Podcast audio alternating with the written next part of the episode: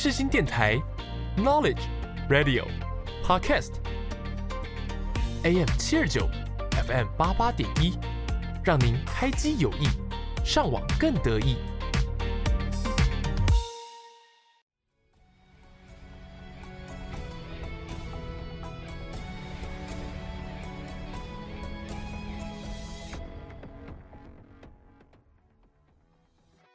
欢迎大家来到影剧历史面面观。你以为这又是一堂催眠的历史课吗？No No No，我们将会使出浑身解数，让你享受影剧，认识历史。一起发现剧中的巧思，讨论时事。就让我们开始吧。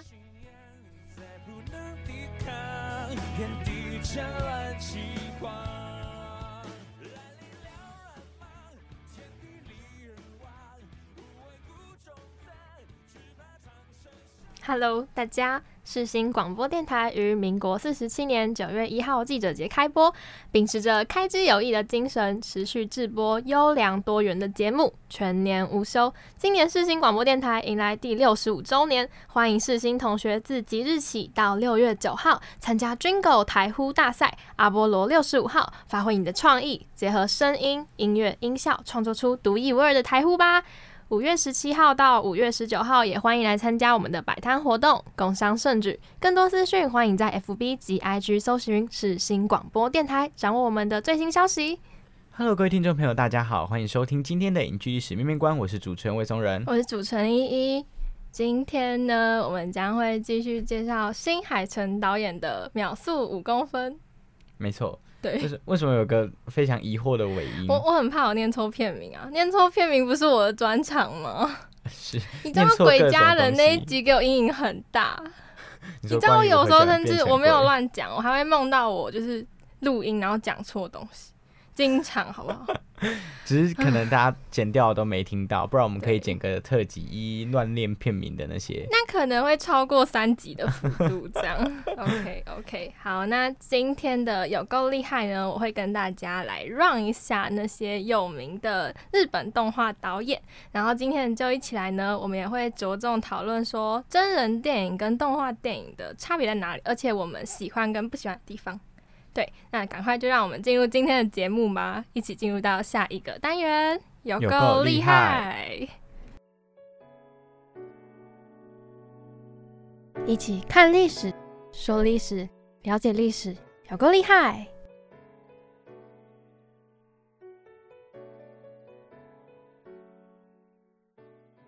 嗨，大家好，欢迎回到影剧历史面面观。我们的节目呢会在每周六的十二点半，在各大平台，什么 Spotify 啊、Apple Podcast、Sound 还有世新广播电台更新。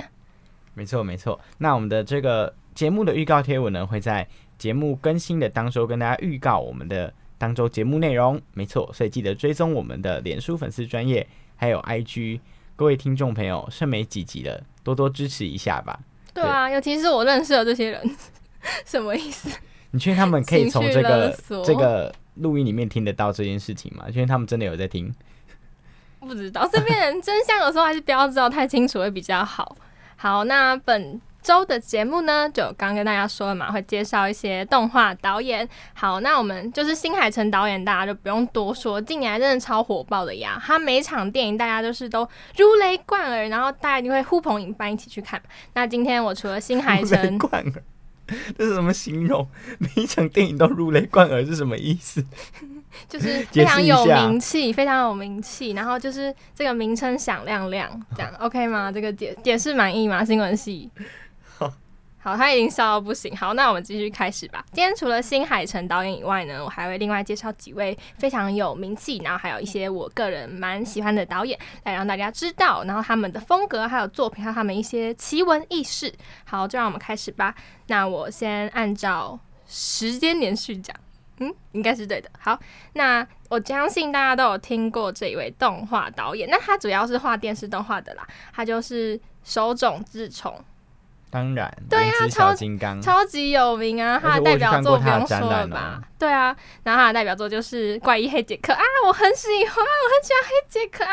嗯，还有就是刚刚他说的《原子小金刚》。那其实呢，他有日本动画之神之称，他就是日本界那个漫画界啊，就是一个大树，有没有？就是神木界神木一般的存在。那他原本啊是就读大阪大学的医学系，但他在就学的时候，其实就已经有开始连载四格漫画了。那他那时候其实就是因为又被那个催稿啊，然后有医学系的压力，其实那时候他就是压力山大。那系上老师也有。劝劝他说要不要就是休学，然后专心做他的动画。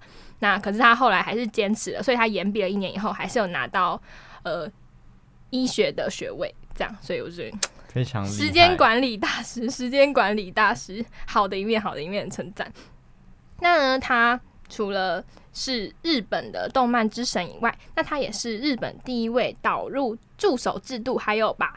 漫画企业化经营的漫画家，对于日后啊日本的漫画企业有非常大的呃推波作用，对，有助长这个企业，有助长这个文化。但是后来呢，这个制度也产生一点点问题，然后后面我会逐渐跟大家细说。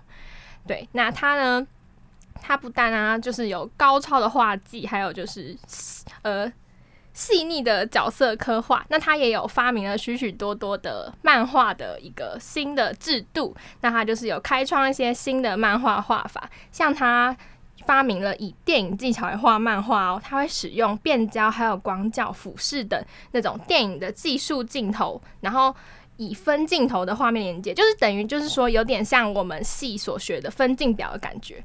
就不像以前日本，他们以前只会画那种四格漫画，就是视角都一样，就可能只是都平视啊，然后然后就镜头，我嗯，我想想，你你这样听得懂我在讲什么吗？是有一点点也要画分镜表，不是不是，我不是歧视的意思，我是怕听众朋友就是会不会觉得我讲的太学术？不会，真的。OK OK，反正就是仰视、俯视，然后近远那种。可是以前四格漫画就是定镜这样。好，大家应该都很聪明，大家应该都明白我意思。然后呢，还有。这个我我完全想不到，我看到的时候，然后结果呢？其实手冢治虫啊，他也就是第一个创造少女漫画人，就是他很明显的创造了少女漫画的里面的少女主角的特征，像圆脸啊、大眼睛，我觉得超酷的，对吧？没想到真的是全能天才。好，但是呢，他其实有一个嗯，怎么说？呃，算负面消息嘛，就是不太好评价，就是他有一个。称呼叫做错误的动画瘟神，那为什么会叫错误的动画瘟神？那我现在跟大家介绍宫崎宫崎骏，然后我们娓娓道来。宫崎骏大家不用说，我们已经说到烂了，连我们节目播出，我们都已经说一百次。哎，但我们没有讲过宫崎骏的动画。大概提过而已，对不对？对，我们最后一集来做一个宫崎骏动画好了。啊，笑死，超水！我们节目没有啦，没有啦，就是宫崎骏呢，那他就是不用说，他就是一个结合了日本传统文化还有现代文明的大师，而且他也不单单就是这么简单，那他的就是志向跟内心都非常的丰富，然后也呃志向很远大，那他也非常多融合了大自然啊与人类之间的关系，还有他的和平主义，还有一些女权的思想等等。那他的作品呢，经常会用一些青春期啊，或者是儿童、青少年来包装这些非常远大的目标跟思想。那宫崎骏呢，我们刚刚说到他为什么会跟手冢治虫错误的动画《瘟神》说有关呢？因为其实宫崎骏他就是一个。我们从他作品可以看出来，他是一个非常敢于创新、敢于表达自我人。那在他的生活中，他也不例外。那时候呢，因为手冢治虫是日本的动漫之神嘛，所以呢，这个产业大家当然也不敢说大神的不好啦，对不对？但是呢，后来他有批评，他应该也不能算是批评。我觉得他算。客观公正的指出他觉得问题所在。他觉得呢，当时手冢治虫为了在日本的动画产业啊，就是开出一片天，他那时候呢跟企业开出了非常低的经费要求。我记得是。我记得是五十五万日元一集哦，一集哦，因为好像当时的传闻是说，因为当时电视台制作的儿童节目的价格在那边。可是问题是，大家想一想哦，就真人录制跟那种以前动画一页一页一页一页一页都要自己画，我觉得那个成本就是不可以完全考量，就是完全一样的。所以他是觉得太血汗了。对对对，他会觉得说，虽然呢这样。有吸引非常多的企业金主来投入资金，然后让这个漫画产产业得以发扬光大。但同时呢，也让就是动画师的条件越来越恶劣。那经常就那时候手冢治虫他们的公司，那时候其实汽车还不普及的时候，就经常两三辆车停在外面，然后深更半夜都还没有离开，代表说他们经常就是加班。然后这件事情呢，就是他因为因为手冢治虫他开启了这个电视动画嘛，然后一个礼拜一集嘛，然后一集经费大概五十五万日元左右，然后呢后辈也不太好说去打破这个规定，所以就所以他是觉得钱太少，还是觉得这样的工作的制度让他们觉得呃过劳了？我觉得就是因为经费过低，然后过劳，对，是手冢治虫他们公司的。待遇可能就是会比较好一点，但是也是过劳，然后多薪。可是其他可能是过劳少薪这样，因为不是只有他家画漫画呀。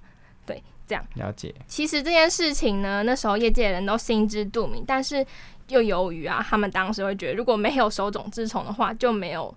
后面的日本动漫产业，所以大家都不太敢去批评。可是宫崎骏他就敢这样说，对。然后后面呢，其实很多动漫导演也有就是致力于改善整个日本的这个产业的环境。那我觉得现在应该也有好转了啦。接下来呢，我想要介绍的是金敏导演，没听过哎。好，他没听过，没差没差。那金敏导演呢，终于我们终于就是。科班导演好了也不能算，他是他是算本科系毕业，他是就读武藏野美术大学的视觉传达系。那他的代表作呢，就是《蓝色恐惧》《千年女优》跟《东京教父》。那金敏呢，他处理了非常不同的题材，但是呢，他的角色啊都有一点个性。也不是有一点，他的个性，他他的角色呢都个性鲜明，然后也非常贴近我们现实生活。那他比较着重在精神层面的描写跟探讨，还有梦境与现实的关系。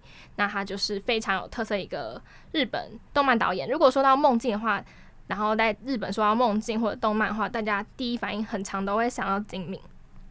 那金敏呢？那他很有意思的是，他他也有。就像刚刚前面说，很多动漫的很多动漫家、动画家，他们都有去帮忙提升这个产业的工作环境。他有创立了日本动画从业协会，然后想要帮忙改善年轻动画师的工作条件。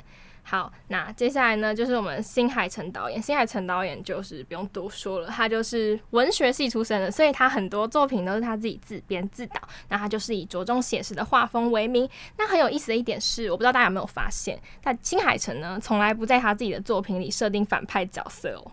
那他是因为他觉得说，故事不需要反派来添色，就已经。够了，就他的故事里，他觉得不太需要用反派来推波助澜。那他也会觉得说，现实世界里已经存在不少坏人了，没有必要 再让他们出现在就是他这样动漫的美好世界里。真的，新海诚的动画很明显就是那种对对对，就是他的调性。对啊，就是不嗯不治愈，就就不是不治愈，不，我的治愈是那个。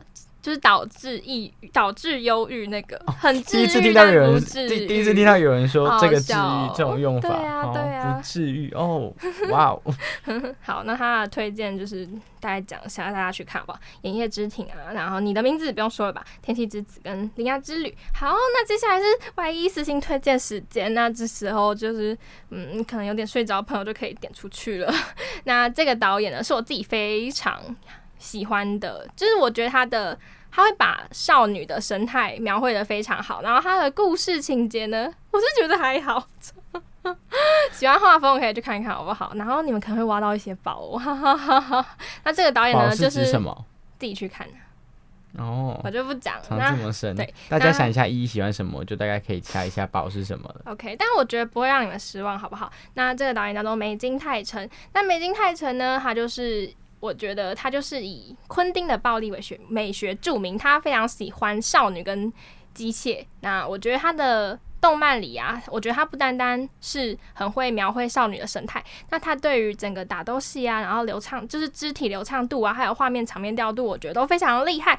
然后有兴趣的听众朋友也可以去看看哦。那我觉得他。呃以前作品也还蛮赞的，就是以前因为这种作品都是偏老气嘛，所以都会比较有一种写实、阴暗、华丽风。我自己是还蛮喜欢的，就腿上腿上。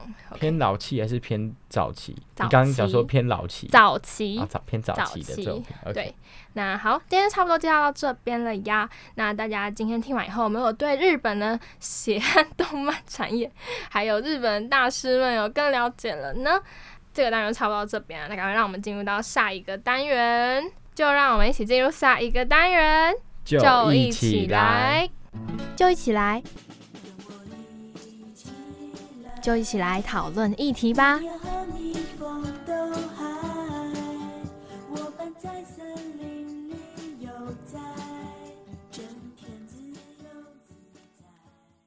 Hello，大家好，欢迎来到就一起来。本次就一起来呢，我们会来跟大家呃说说我们觉得真人电影跟动画电影最大的差别，还有我们喜欢跟不喜欢的地方。那我们就要邀请这集就是很文静的魏中文主持人先来发表。很文静吗？跟你往期比起来，这集算我是你说你往期那个有够厉害，一都听他睡着，所以都没有讲话这样。我说你 耶。你很文静啊！我算文静，我说没有啊，我哪有文静？跟一比起来，我不算文静啊，我算是比较吵闹的但他说我很文静，哎，谢谢谢谢。不是说跟跟我比，但是你吼的部分吼，只是讲话部分没有很吵而已，有其他吵的部分。谢谢你的补充说明，哎，直接直接气要离开录音室，离开了，真 真是够了。好，那我们废话那么多，我们就要请不文静，然后很活泼，然后讲话有点小吵闹的魏东主持人先开始。好，我自己呢是喜欢真人电影大过于动漫的电影，但是呃或或是影集啊，就是动漫跟电影真人电影比，跟真人的影集比，我个人更喜欢真人的。那其实最主要的原因就是因为我觉得就是习惯上面，就是我会觉得嗯。动漫因为毕竟是画出来的，它的表情比较没办法做到真人那么细腻，就是我会觉得那个情感上面的表达，我会觉得真人传递的我更喜欢那种他的一些表情，所以比起动漫，我就会更喜欢看真人的表演，我会觉得那种情感的传递比较直接。但是我觉得最近动漫也开始有，就是动漫有他们自己的一个。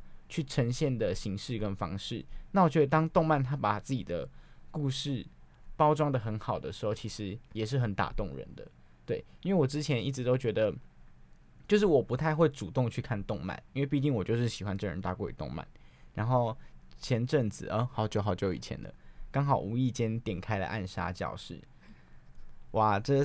在那个八十五度 C 哭的稀里哗啦，我觉得那个一定觉得我有病，就想啊，这个学生在干嘛？就是不知道在干嘛。对，然后我就觉得哦，原来原来动漫也可以把情感传递的这么的直接跟真挚，所以那个时候就有一点点改观了。但是我觉得就是习惯还是改不了，还是会觉得说哦，我看到真人的表演更习惯，因为我喜欢看一些真人的微表情，或是可能他们哭一哭泛泪光啊，或他们流泪的样子，我觉得。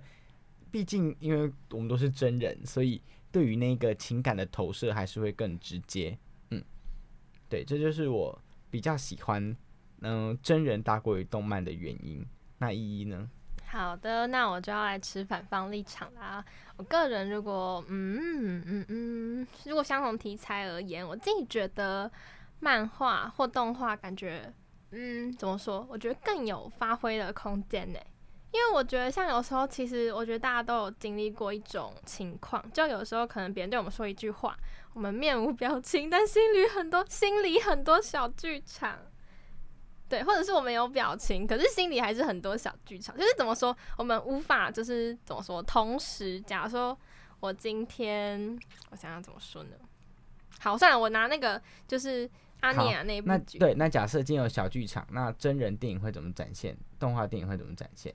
真人电影它可能会先拍你当下反应，然后后面再有一个镜头说明或不说明，或者是旁白，或者是别的画面辅助这样。嗯，那动漫呢？动漫，假如说我今天就是可能你问我说我肚子饿吗？我说我不饿啊，然后我脑袋里就想鸡腿，然后我动画就可以画出来，然后这个然后这个人的就是 想的是鸡腿，然后还有那个旁边那个流口水的表情，然后蛮有蛮有趣，然后也蛮可以就是。算节省时间吗？就是可以更用一个画幅的画面传达更多讯息。哦，对啊，但是就是呃，这跟我刚刚讲的也不太一样。就是我的意思是关于人的脸上表情的细腻的呈现，因为动画它比较对，没有。所以我我的意思说，我我我我不是呃怎么说反驳你，我是说是反方立场，而是你的想法不太一样，对吧？我说的反方是说你喜欢真人，我比较喜欢动画。OK OK，这样解释到吗？有吧？没有，你不要跟我说没有，我有啦有啦。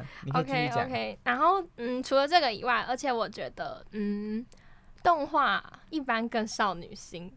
像我要用霍尔的移动城堡举例，像如果我们真人，我们今天要拍那个霍尔拉着苏菲在天上踩，我相信不是不行啊，但是困难会多很多。而且会很狗血，对吧？而且会而且会很狗血，就是对对对。而且我觉得就是动画经常可以就是用一个嗯，可能说绘画作品，然后来包装它的就是离谱程度。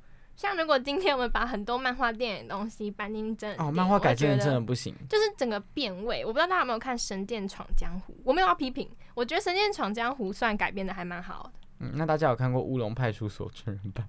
我没有看过真人版，但感觉就很母汤。还有《海贼王》真人版啊，这 对我我觉得啦，就是虽然说我个人喜欢真人大过于动漫，但是我觉得动漫的作品还是乖乖在那儿就好。我自己目前我还没有觉得有哪一部漫改成真人。但我觉得《神殿闯江湖》还不错，大家可以去看。就是我忘记它它的中文叫什么，哈哈。是吧？你没记错，就这个名字啊？不是，我忘记它的原作叫什么。哦，OK。还是原作也叫《神殿闯江湖》？就叫《神殿》，我不知道，我有看过。这个好像电影，对啊，我有看过那沙场剑啊，好帅！我我我真的下次应该在旁边就是做个实况的录影，你就知道一在讲这些人类的那个表情的时候是长怎样。人生总是要有一些盼头啊！哈，盼头，你的盼头是帅哥？好糟糕的结论哦！没有啦，开玩笑，开玩笑。好。那呢？所以就是，其实我们两个就是，因为我我自己也觉得动画它其实它的发挥空间跟它可以做的比较夸张跟夸饰一点，它更多东西可以表达的更直接或是更有趣。对，那这种东西有时候放到真人上面就会尴尬，尴尬，尴尬。对，然后或者是说那个，因为本身我就觉得动漫人的那个五官跟表情就不是一般人，动漫通常都会圆圆的，很讨喜。或是说他的那个棱角会非常的鲜明，看画风，看画风，对对对对对，就是他们那种五官不是真人可以 呈现出来的。所以当你今天对一个呃角色形象非常鲜明，比方说两金刊吉，他有一个这么粗的眉毛，或是蜡笔小新，然后你看那个回到真人身上，他就要硬要用呃就必须用化妆的方式把他眉毛画的很粗，然后在整个那个就会很奇怪。我觉得啦，我自己目前还没有。真的看过哪一部想要还原呃动漫的真人电影是我觉得比较 OK。我每次看到那个电影要真人化，我都觉得脑壳疼。确定吗？是确定要要这样吗？因为有时候你对于那个，有时候甚至是你太喜欢动漫里面的那个人物的形象，你看到真人化的时候，对我来讲是有一点点落差太大，有一点点冲击的。对，对。然后我觉得。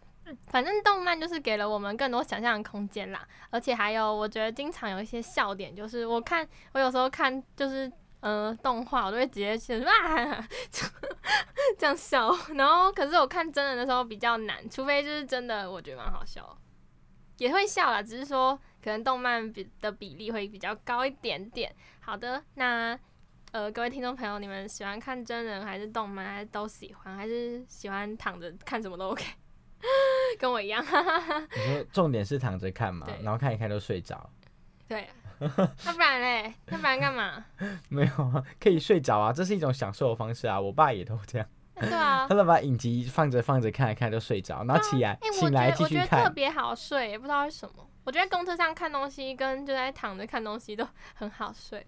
对啊，然后醒来继续看，然后看着看着再睡着，然后醒来再继续看，这很很爽哎，蛮蛮蛮有趣的，在在梦中看连续剧。对啊，他哎、那我不行哎、你爸很强哎、对啊，他就。无缝衔接，他就是第五集看看可能我觉得我这样会睡不好哎、这样我可能到底搞不清楚自己到底是梦还是醒。很强哎。第五集看一看，然后睡着了，害然后继续播播播到第六集中间，他人醒来就去看第六集，我就觉得有，哇很酷，在梦里面看连续剧。真会玩。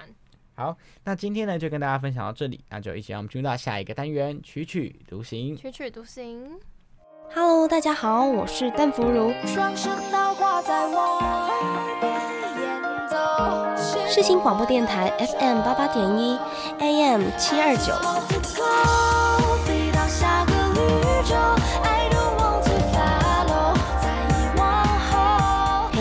聆听动人的音符，轻松的旋律。你现在收听的是世新广播电台。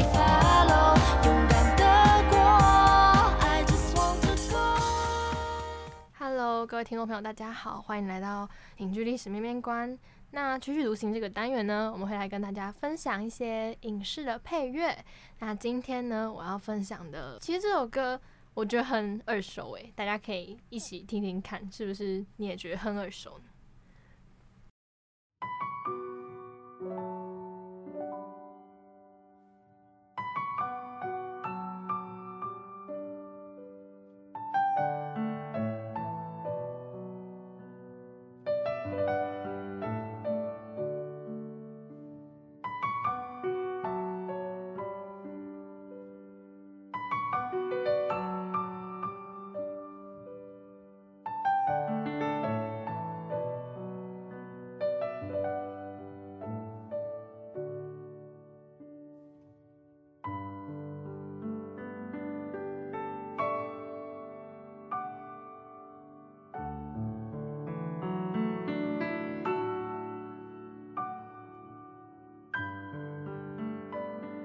Hello，各位听众朋友，大家好。